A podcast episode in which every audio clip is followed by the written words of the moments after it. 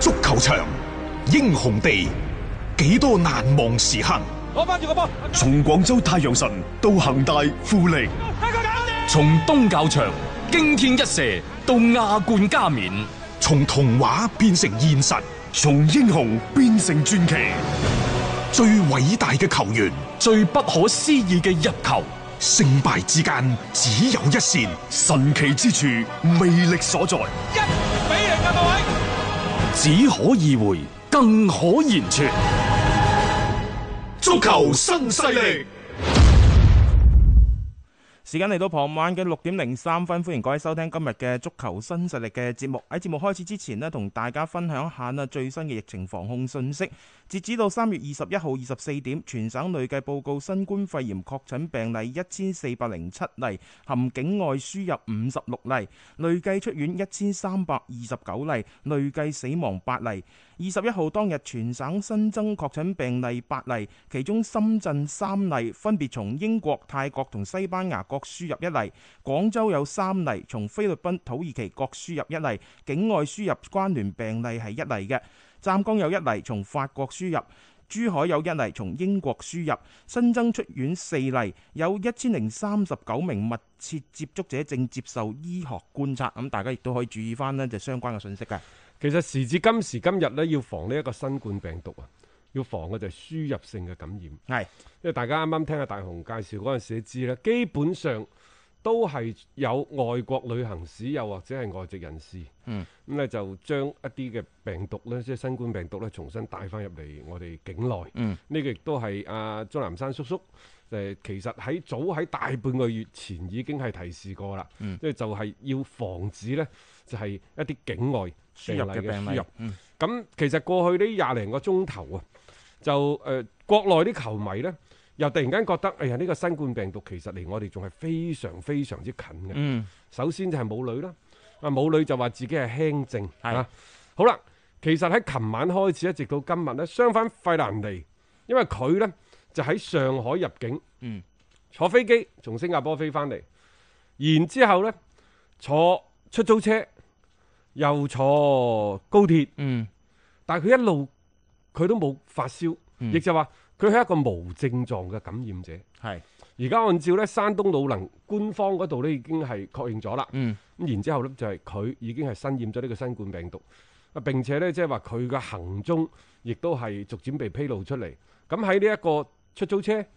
高鐵等等，咁有幾多個密切嘅接觸人等呢？嗯即係就要睇下各人嘅行動嘅軌跡。嗯好就好在呢，就係話而家喺新冠疫情之下呢，即係我哋嘅一啲行蹤呢，都可以盡快咁樣查翻出嚟。係。亦都係從各方面啊進行對呢個病毒進行圍追堵截，嗯，盡量咁呢就係將呢一個病毒嘅軌跡啊，我哋都可以係比較清晰咁樣將佢梳理出嚟。冇錯呢。樣嘢非常非常之重要啊，各位。誒，呃同埋喺目前為止，我相信好多嘅朋友 仲係會注意防護嚇、自身嘅一啲安全啦嚇、即係我覺得喺呢一個嘅疫情未完完全全係即係誒、呃已經係戰勝嘅情況底下，大家仲係非常之注重一啲嘅個人衞生 等等，就相對嚟講，可能嗰個嘅風險咧就冇之前嗰種嘅情況咧更誒、呃即係咁犀利啦。嗱，其實誒、呃可能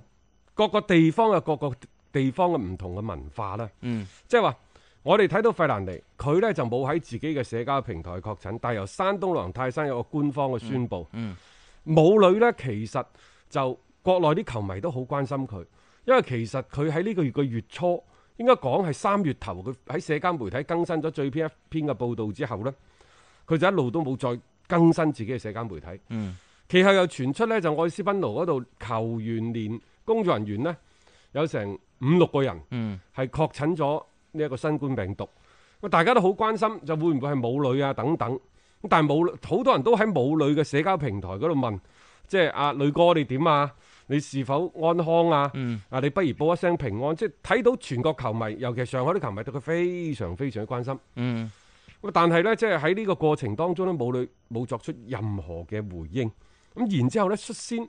其實係由每日體育部嗰度嗯爆出嚟，誒披露出嚟嘅指名道姓話就係母女。嗯啊，其後呢，就經過新華網啊，包括央視新聞等等嘅確認。嗯然之後喺琴晚黑，母女呢先至係通過 PP 體育嗰度呢，就即係嗯發回布應咗個一條嘅視視頻頻。係咁當然啦，就誒、呃比較好彩嘅，佢而家係輕症。嗯我哋亦都睇到咧，就儘管喺咁嘅情況之下咧，佢居家隔離，但係同自己嘅屋企人仲係嗯有好親密嘅接觸啊等等。誒、呃嗯我有啲咁多失望。啊，即失望係當然啦，即係佢嘅嗰個，即係我哋希望佢早日康復啊，康復。係但係喺呢個過程當中，我都係覺得，既然大家咁關心你，如果當然啦，我亦都理解母女可能會唔會係俱樂部下達咗封口令啊等等，啊呢、個亦都係未知數。咁、但係如果即係因為一啲其他嘅原因，又或者係自己團隊嘅原因啊等等，即係導致呢一個所謂嘅病情冇及時對外公佈。好彩你喺西班牙啫，啊！係啊，如果喺國內嘅話，但係如果咁喎、嗯李鐵喺之前同佢親密接觸，嗱呢樣嘢唔怪母女，亦都唔怪李鐵，因為佢嗰陣時可能潛伏緊，佢啊唔知嗰陣時都都唔知嘅。係啊，但係而家最大鑊、最大鑊嘅問題出嚟啦，怎麼辦？嗯，即係李鐵而家身在迪拜，你話佢同國家隊嗰廿幾個球員有冇接觸？啊，呢國家隊嘅廿幾個球員係咪而家中國隊又或者係中超聯賽嗯嘅精英？如果即係因為國家隊嘅情況，因為集訓嘅情況，萬一李鐵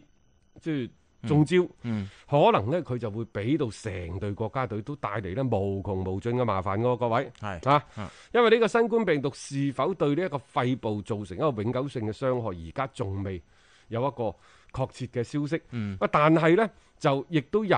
關嘅醫學專家亦都講呢，如果呢個病淺，就問題就唔係太大。而家母女都話啦，即即係係應該對輕症職業生涯呢就唔會有影佢響。冇症狀啊嘛，但係如果重症的話呢，咁佢會唔會有影響呢？好啦，咁呢個影響有幾大？而家冇人知嘅。嗯咁如母女一個人都好啦，即係如果係李鐵咁嘅情況，就成隊波都有一個極高嘅風險，咁、嗯就頭痕啦。即係一方面係中國為數唔多嘅當打嘅呢啲國腳買少見少嘅情況之下，會唔會係俾今次嘅疫情、嗯即係擊中？呢個係我哋嘅擔心，希望呢就吉人天上大步攬過。其次，隨住呢就係李鐵啊、母女啊，仲有呢就費蘭尼，包括前幾日嘅多里等嗯等，亦就係、其實中國足球嘅中超、中甲嘅球隊陸陸續續都係有啲球員感染咗呢一個嘅新冠病毒。嗯好啦，咁接住落嚟呢，你個中超肯定係冇咁快開㗎啦。嗱，大家有冇留意啊？籃球嗰邊係冇太多嘅呢啲係球員感染嘅消嗯冇息嘅嘅，目前都未有嚇啊！嗯但係足球呢，就呢兩三日呢，就集中多爆咗發起出嚟身啦，係啊，咁企喺一個安全嘅角度呢，原先就話四月底五月初，誒各位而家三月，今日係廿一號定廿二號啊？廿二號啦，即係話本身諗住六個禮拜之後，或者五個禮拜之後有機會恢復。嗯就算空場作賽都好啦，都恢你起復碼有啦比嚇。賽先嗬，但係而家咁睇，未必噶咯喎。嗯所以即係呢個中超往後推呢，已經係一個越嚟越大概率嘅事件。係啊，我哋話第一，你跨唔跨年？嗱，呢、個跨年呢，就等同於歐洲杯，因為歐洲杯之前宣布就推遲一年進行，所以其實係俾到好多嘅各國聯賽呢，留低咗起碼兩個月嘅空間。嗯即係有得走盞。咁我哋嘅聯賽呢，以前呢就係三月開波，嗯，然之後呢十一月份大概嗰個時候就會啦係結束㗎啦就。收爐啦嚇，早就十一月頭，啊嗯遲就十一月尾。嗯好啦，咁而家因為我哋三月份你眼睇要打唔到，四月份亦打唔到，亦就係話呢，嚟緊嘅就算你滿打滿算，從五月份開始，五六嗯七八九十十一十二，我就算八個月啦，唔夠嘅，因為一個聯賽呢，起碼係九到十個月。嗯但係如果你跨年又唔同喎、你後邊又多咗好多，你向後推嘅時候係就完全唔同，但係如果你唔跨年的話呢，你必須要喺十月三十一號結束。嗯，我知道唔跨年呢，有各種各樣嘅原因，啊，啊尤其係北方係長江以北嘅好多球場，你零下十幾廿度，嗯。你點打？因為你就算跨咗年都要等，佢冇地熱㗎，係啊，即係要等可能出年嘅，可能真係要三四月啊份先適合去啲比球場賽啊，我同你講凍到啊硬到成嚿鐵咁樣，係仲有真係寸草不生誒㗎啊冇辦法踢波嘅，嚇，冇辦法所以喺咁嘅踢情況之下，你跨唔到年。波係我就算你去到十月三十一號都好凍㗎啦，正路嚟講呢，你過咗十二月，嗯，喺長江尤其係黃河以北已經唔適合踢波啦。係啊亦就話你所有嘅賽事，你嗯必須要喺十一底十一月底之前完成，咁係最好嘅。嗯如果要去到五月底、六月初你至開波，嗯咁滿打滿算佢半年嘅時間，係啊， 半年係二十六個禮拜，要打三十輪嘅賽事，即係你計都計就計到㗎啦仲。有國家隊嗰啲然之咧，後國家隊嗰個賽事，你嗯必須要攞翻三到四個禮拜出嚟。嗯好啦，嗯得翻廿二個禮拜。啊，亞冠嗰啲咧，亞冠呢，係亞咯冠可以插喺中間打啦。得你部分球即隊係可以廿打二個禮拜啊你計都可以計到㗎啦。嗯廿二個禮拜，好啦，然之後你就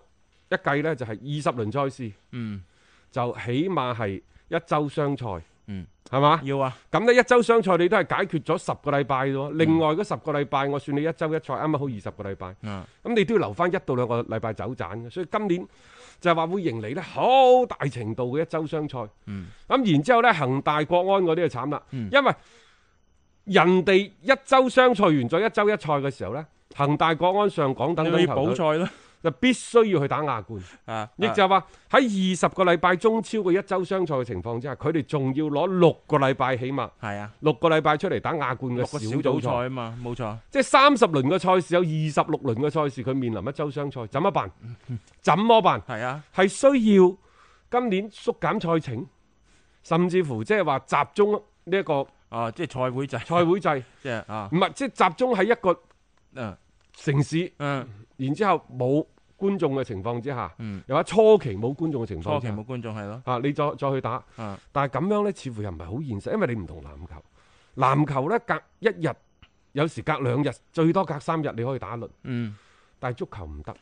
即甚至乎籃球有背靠背嘅情況㗎，好多時候有啲係聯咯盟係咯，即但係足球， 喂你試下足球踢背靠背啊， 冇錯啦點踢啊？所以我就對今年嘅賽程呢，安排嗰方面啊，我係表示深深嘅擔憂。誒、呃嗯，往大膽啲講啊，今年好難排呢個賽程，好難排。非常非常之難排。即係可能即係極大限度，可能真係要剁賽程一次，即係可能呢個就相對咁咧你就好點啲啄？啊？就係咯，你你點能夠保持翻呢個嘅公平公正單循環、單循環，蛇形排列又唔得嘅喎，啲贊助商同埋你主客轉播場商你因為你去到後邊，你可能係有涉及到有俾觀眾入場嘅情仲況有㗎喎。一樣嘢，而家就涉及到你升唔升降班。係升唔升降班？係啦啊，因為你早早確定話唔唔降班，咁咁可能就好你日多本嘢，嗰度已經公布咗係啊啦，就唔降班。人哋就公佈啊嘛。日月嗰度升兩班，明年嗯，再降仲多要兩隊。啊完成到百分之七十五以上嘅賽事先算嘅啫喎。所以我就話其實誒、呃中國足球協會呢，即係當然佢千頭萬緒啦嚇。呃誒而家又喺度研究到底接唔接母女翻嚟， 即係我倒係覺得呢啲嘢唔需要你中國足球協會呢啲真係唔需要諗太去多。擔心。即係佢而家佢隔離佢而家嘅情況都幾好啊，唔係你喐佢做咩啫？啊即係呢個沙抽先。好啦，其次你好好心你諗下，早啲接國家隊翻嚟啦。啊，喂，我哋講呢個話題都講咗成個禮拜啦，一直都冇冇喐動一喎。路都喐唔到，球隊都未翻嚟。啊，咁我就喺度懷疑，即係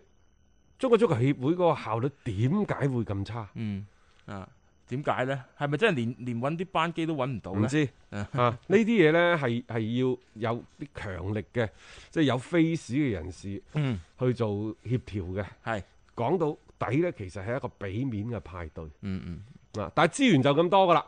邊個關係硬，邊個嘅面子有面，當然咪有優亦先都有 啦佢有有米先啦，有錢先得啦。啊可能呢，即係話你嘅執行力就會更加之強嗯嚇，啊所以即係由而家嘅中超就係咁樣咁樣嘅情況啦。啊，嗯國家隊未必喺短期，希望佢哋盡早翻嚟啦。嗯嗯，啊，點解有好多俱樂部都翻咗嚟？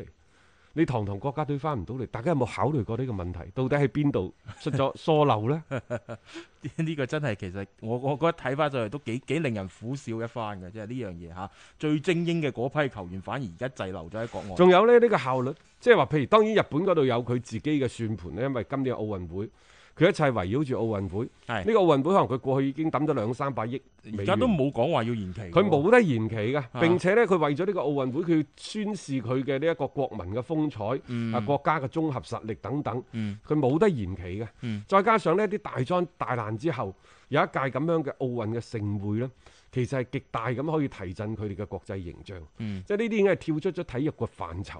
所以佢冇得停嘅。尤其其他都停晒嘅情況之下，佢更加唔好停，嗯嗯，係嘛？係好啦，所以即係日本咧要為即係 J 聯嘅聯賽要為日本嘅奧運會讓路。讓路去做出犧牲。嗯但係我哋話我哋呢度今年冇咩重大嘅體育賽事，啊但係你中超你睇住你排唔落去㗎啦。嗯。日本同韓國都好排，因為佢地域相對比較細。係佢唔需要考慮太多嗰啲特別飛行啊等等嘅嗰個時間嘅問題啊嚇。啊我哋就要考慮。誒幅員遼闊，所以以今年你話點打？即係我都希望中國足球協會可以盡早咁樣攞個方案出嚟。誒唔得啊分區咯， 就近嗰啲打幾輪咁嗰啲咯，係即係嗯可以去咁樣諗。可以考慮嘅。係啊，呢個我覺得係相對又比較公平，又唔至於話啄賽程嘅一個即係由即係可以折中嘅一個方法啦。即嗯即係睇下佢哋到最後係咪考慮嘅啫。激情澎湃，不吐不快。足球新勢力，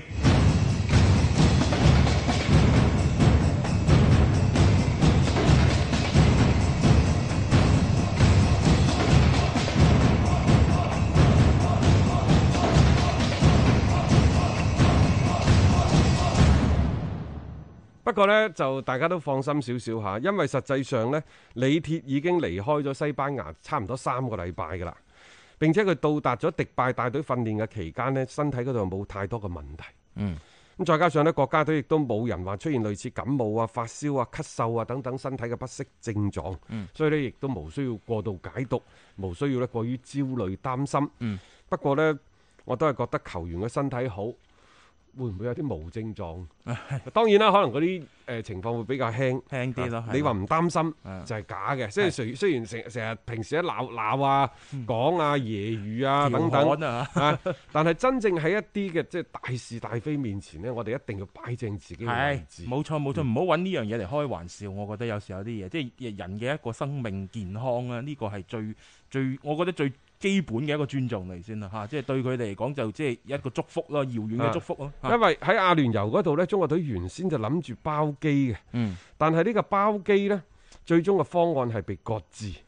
咁所以嘅話呢，就即係而家只能夠即係一齊組團翻嚟。即係等咯。等咯，係咁但係然之後仲有咧大連人啊、長春亞泰、石家莊永昌啊等等啦，啲而家啲中甲球隊真係有錢，係係喐親都去迪拜訓練嘅，我就唔覺嗯得，我就唔覺得點解即係海南啊、廣東呢度冇地方可以接待佢哋訓嗰度係練呢咪對口對口有啲咩幫扶嘅政策啊優惠政 策啊？唔知啦啊啊。好啦，啊咁啊有關呢國內嘅足球消息同大家分享到呢度。啊咁啊另外呢，英超嗰度呢，就誒呃而家第二度宣布延期啦。嗯第一度延期呢，就話去到四月嗯三號、四月四號，原先呢，就同意大利嗰個係一模一樣嘅。係最初嗰個最嘛初嗰個係然之後意大利已經係二度延期，嗯意大利二度延期呢，就五月三號、四號，嗯英超呢，就更加早，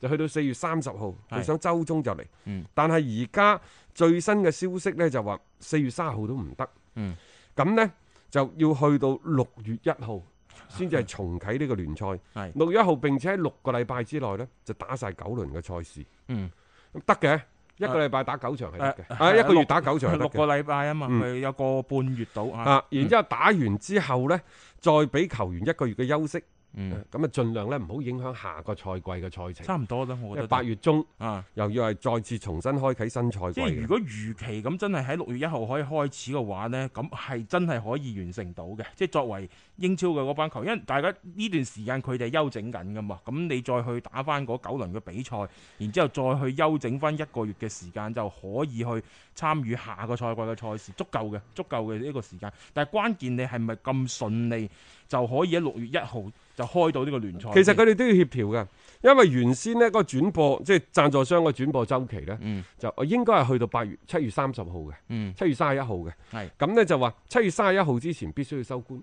嗯然之後你一定要喺八月份開始，因為啲贊助商下個賽季已經俾錢㗎啦，嗰啲版權商啊。嗯咁即係你又唔可能話往後推得幾幾幾後。嗯好啦，咁你又要俾啲球員一個休整嘅時間，所以你倒推，我都話倒推你嘅截止日期。佢截止日期最後最後呢唔可以超過七月十一號。嗯，咁而然之後你有英超嘅賽事，喂，你仲有英格蘭足總杯嘅賽事，你打唔打？係啊好啦。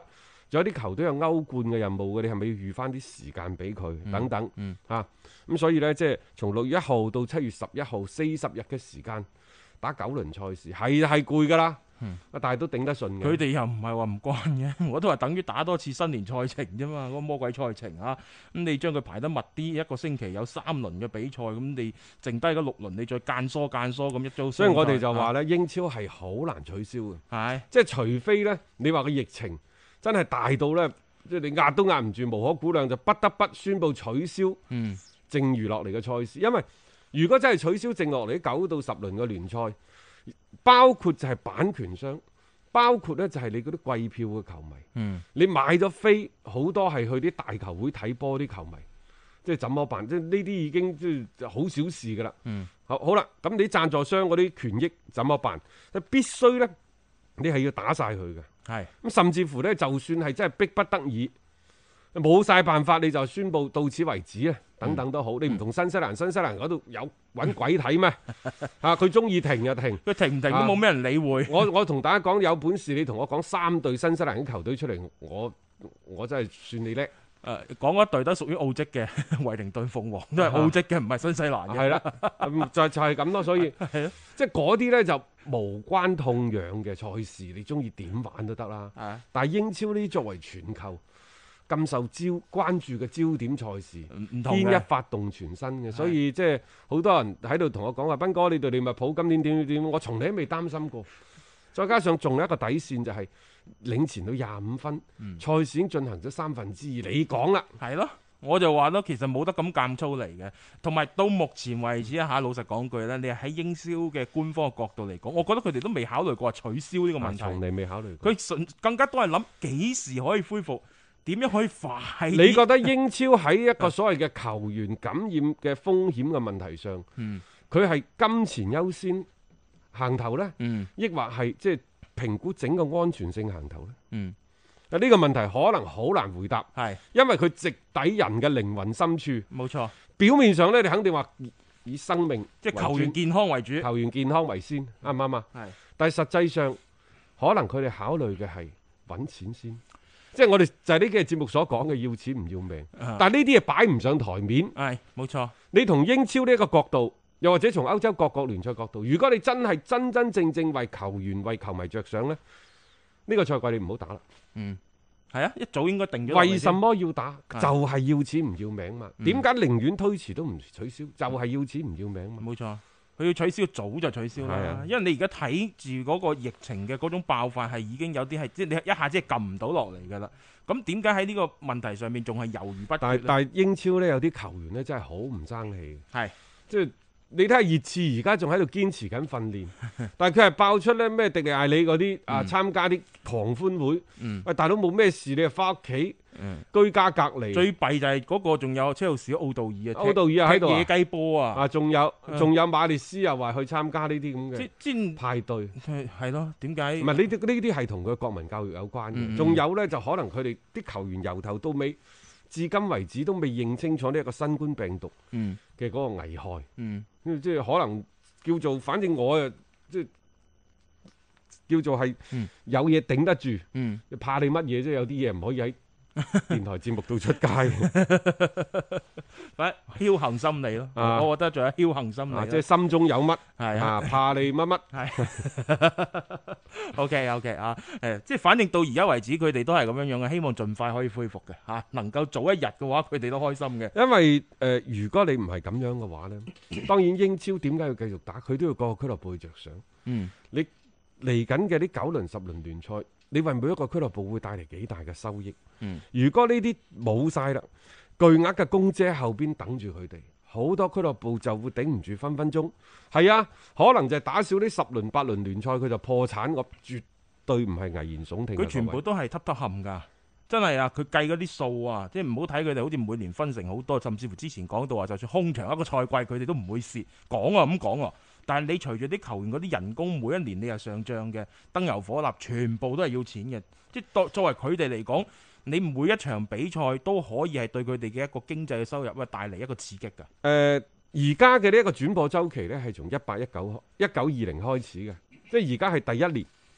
一九二零、二零二一、二一二二係三年嘅轉播期。嗯，呢三年嘅轉播期，國內同埋海外嘅版權加埋係九十二個億。嗯，九十二個億，你咪計咯，就一個賽季三十個億，廿隊波，係一人平均大概平均啊，平均。起碼分走一點二個億，係咯，咁啊咪有高有低，咁你扯翻個平均數咪就係咁係咯。啊係咯，一點二個億。係所以即係你諗下，呢個淨係嗰個版權收入啫喎，係啊，贊助商收入呢，嗯比賽日收入呢。嗯咁當然啦，可能一個球隊好似曼聯嗰啲揾六七個億，啊利物浦嗰啲揾四五個億，嗯啊曼城係四五個億，有啲呢就愛華頓嗰可能兩三個億，後邊嗰啲係億兩兩億都好啦。嗯但係實際上佢哋所揾嘅每一百蚊當中，有起碼超過百分之六十嗯，係支付俾球員嘅人工，係啊，甚至乎更加高嘅。嚇！即係你諗下啲水漲船高噶嘛，而家啲球員喐親嗰啲嘅嗰啲周身廿萬磅咁樣樣起跳嘅，特別嗰啲即係前列球隊嗰啲，你唔係咁嘅話呢，你留唔住人，亦都引唔引唔到一啲嘅好嘅球員過嚟加盟呢。咁你作為俱樂部嗰邊嗰、個壓力真係好大嘅，你一路係冇比賽，即係意味住佢哋嘅收入咧係停滯不前，同埋呢，如果真係嗰個賽季搞唔掂嗰個合同嘅話呢。可能會牽涉埋下個賽季，喂，你合同價值會唔會俾人打壓啊？咁各方面嚟講，你一計翻條數落嚟，係攤分晒喺各支球隊身上，你嘅收入自然亦都係受到影響嘅。所以呢，呢啲波就一定要打落去嘅。係，只不過係幾時打，啊，到底係草草了事呢？抑或係嗯，即係仲好似以前咁樣萬眾矚目咁打落去嘅啫。但係而家睇呢，你如何無論點都好啦，肯定會係迎嚟一個唔完整嘅賽季，又或者一個唔完美嘅賽季。嗯，當務之急呢，係打晒佢先，係其他嗰啲擺埋一邊，慢慢再傾。冇錯可，可以商量噶嘛。係啊，係啊，咁你先起碼完成咗個賽事先啦啊。因為即係而家咁嘅情況之下，其實各行各業都受影響。嗯我相信作為好多嘅贊助商、好多金主爸爸呢，因為佢哋亦都好理解而家咁嘅狀況。每一間企業其實有邊個唔係咬緊牙關呢？嗯，即係都係要共度時間㗎啦啊。即係呢個時候唔好話淨係你慘嘅啫， 其實大家都一樣嘅。喺呢一個情況底下，我覺得係平等嘅咯。即係睇下諗下方法，有冇機會去好好咁樣去解決呢一個嘅問題，令到自己嘅嗰個損失啦，盡量去減少。呢、個就係好多誒、呃、聯賽想做嘅嘢嚟㗎。